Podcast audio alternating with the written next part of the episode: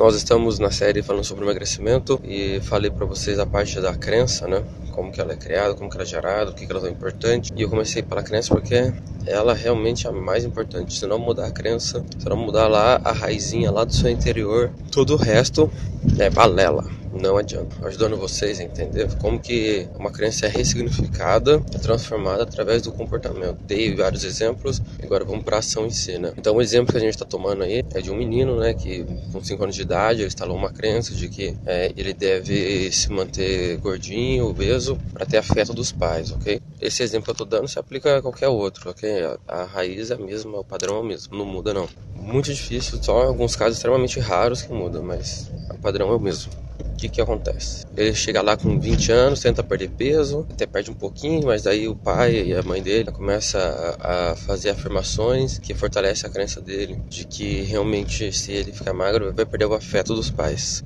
Como ele pode ressignificar essa crença? Bom, vamos lá, tem várias maneiras, né? A primeira maneira, a mudança pelo comportamento é o verdadeiro porquê. Isso aqui é importante porque nos momentos mais difíceis, o seu motivo mais forte ele vai te sustentar. Que vai dar força para ela manter essa essa mudança de comportamento é o verdadeiro motivo, a verdadeira razão dela fazer isso. Eu vou explicar isso com um outro exemplo que acontece muito, né? Eu pergunto para as pessoas assim que me procuram, falam assim: "Ah, eu quero que você me ajude a emagrecer 30 quilos". Eu pergunto para elas: "Ah, tá bom, te ajudo, mas por que você quer perder 30 quilos?". "Ah, eu quero perder para aumentar minha autoestima, ah, quero perder para ficar gostosa, ah, quero perder para ficar bem comigo mesmo". Na verdade não, isso não é o verdadeiro porquê, isso daí é o falso porquê. E eu vou te explicar. Essa pessoa que tá perdendo e quer perder 30 quilos, e quando essa pessoa, ela vê uma coxinha, vê o brigadeiro, ela vê um salgado na frente dela. E você acha que ela vai conseguir ter força para resistir esse salgado, essa coxinha? Muito difícil, ela não vai ter força, porque o verdadeiro motivo dela é muito fraco. Ah, eu quero só aumentar meu estima, eu quero emagrecer para ficar gostosa. Esse falso porquê não dá força para ela em nenhum momento. E eu vou explicar como então você pode ter o verdadeiro, um verdadeiro um motivo forte. O seu motivo forte você pode descobrir fazendo a pergunta: se eu perder 30 quilos, o que, que isso vai proporcionar na minha vida? O rapaz tem a crença que ele deve comer para chamar a atenção dos pais, né?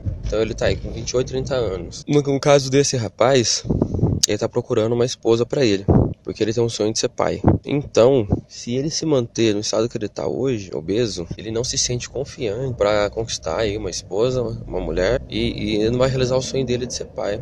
Qual o verdadeiro motivo dessa pessoa conseguir emagrecer? O verdadeiro motivo dela é ser pai.